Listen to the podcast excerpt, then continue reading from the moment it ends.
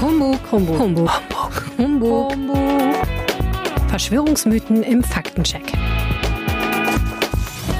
Werden Föten für die Impfstoffforschung abgetrieben? Hallo und herzlich willkommen zu einer neuen Episode des Humbug-Podcasts der Rheinischen Post. Am Mikrofon hört ihr Özge Kabukcu und ich freue mich, dass ihr dabei seid. Selten wurde so viel über Impfstoffe diskutiert wie während der Corona-Krise. Zwischen Impfbefürwortern und Impfgegnern entflammen regelmäßig Diskussionen über das Für und Wider von Impfungen.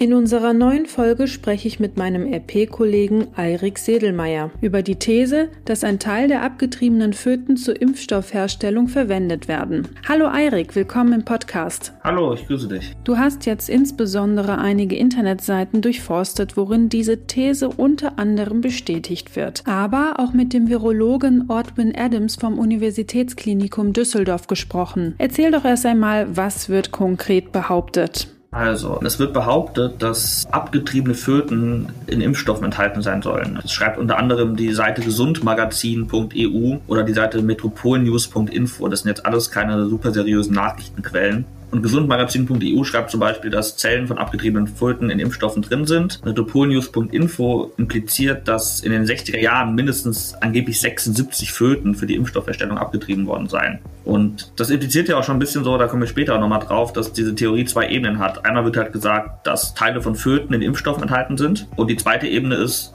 was auch behauptet wird teilweise, dass Föten für Impfstoffe abgetrieben werden. Und so viel kann ich jetzt schon mal sagen, dass Föten dafür abgetrieben werden, ist kompletter Humbug.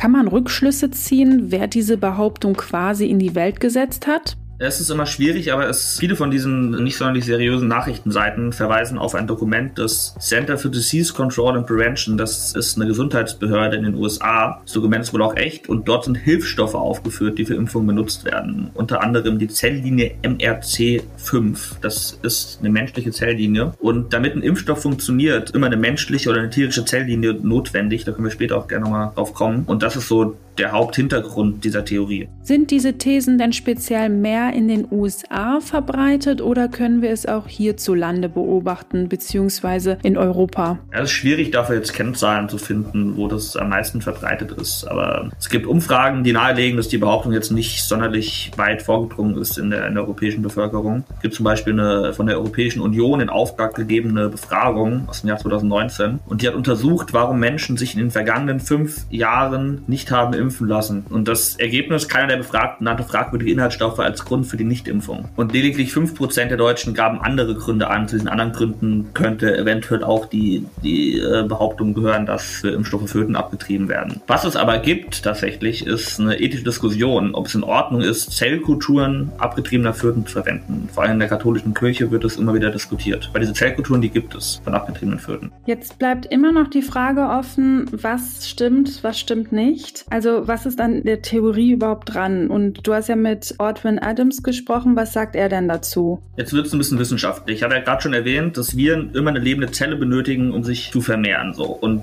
man braucht immer eine tierische oder eine menschliche Zellkultur, also eine Zelllinie, um Impfviren zu produzieren. Eine Zellkultur der Zelllinie ist aber keine Zelle eines Fötus. Das ist ein Teil der Zelle quasi. Und es gibt zwei Zelllinien, die von jeweils zwei Föten stammen. Das teilt auch das Paul-Ehrlich-Institut und diese Föten wurden in den 60er Jahren abgetrieben, daraus hat man dann zwei Zelllinien gewonnen und mit denen wurden Impfstoffe hergestellt. Die werden immer wieder eingefroren, die Zelllinien, werden reproduziert, aufgetaut, um weiter neue Impfstoffe herstellen zu können. Das heißt, man hat einmalig von abgetriebenen Föten, die aber nicht für die Impfstoffherstellung abgetrieben worden sind, Zelllinien genommen und die benutzt, um Impfstoffe herzustellen.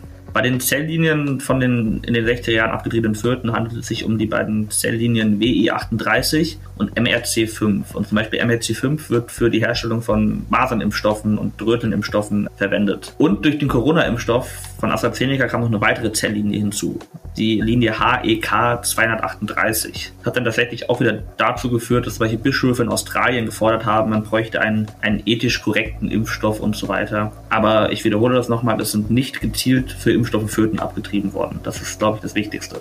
Genau, Ortwin Adams sagt auch, dass es diese beiden Zelllinien gibt. Das sind die gerade schon erwähnten MRC5 und WI38. Er sagt aber auch, dass man absichtlich Föten für einen Impfstoff tötet. Das ist Humbug, sagt Adams. Und das sagt auch das Paul-Ehrlich-Institut. Und es stellt auch nochmal klar, für die Herstellung von Impfstoffen wird kein Gewebe von erneut abgetriebenen Föten eingesetzt.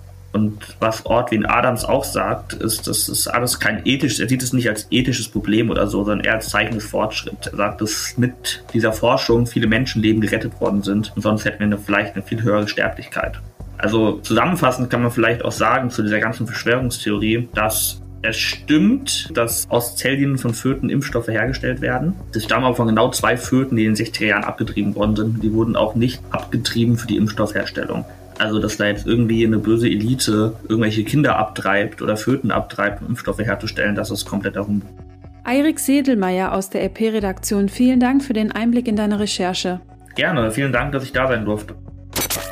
Fazit. Die Theorie, dass Zellen von abgetriebenen Föten Inhaltsbestandteil von Impfstoffen sind, ist Humbug. Das Paul-Ehrlich-Institut, also das Bundesinstitut für Impfstoffe, erklärt, dass Viren immer lebende Zellen benötigen, um sich vermehren zu können. Daher werden Zellkulturen für die Anzucht von Viren für Impfstoffe gegen Viruskrankheiten benötigt. Tatsächlich gibt es einige Virusimpfstoffe, bei denen für die Vermehrung der Viren Zelllinien aus fötalen Zellen verwendet werden. Aber der Begriff Zelllinie bedeutet, dass diese Linie einmalig angelegt wurde und seitdem kontinuierlich vermehrt und eingefroren wird. Es ist also nicht so, dass immer wieder neue Föten benötigt werden, um Impfstoffe produzieren zu können.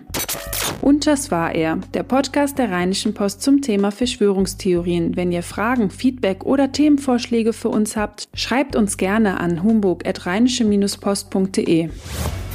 Mehr Verschwörungstheorien im Faktencheck rp-online.de slash Humbug.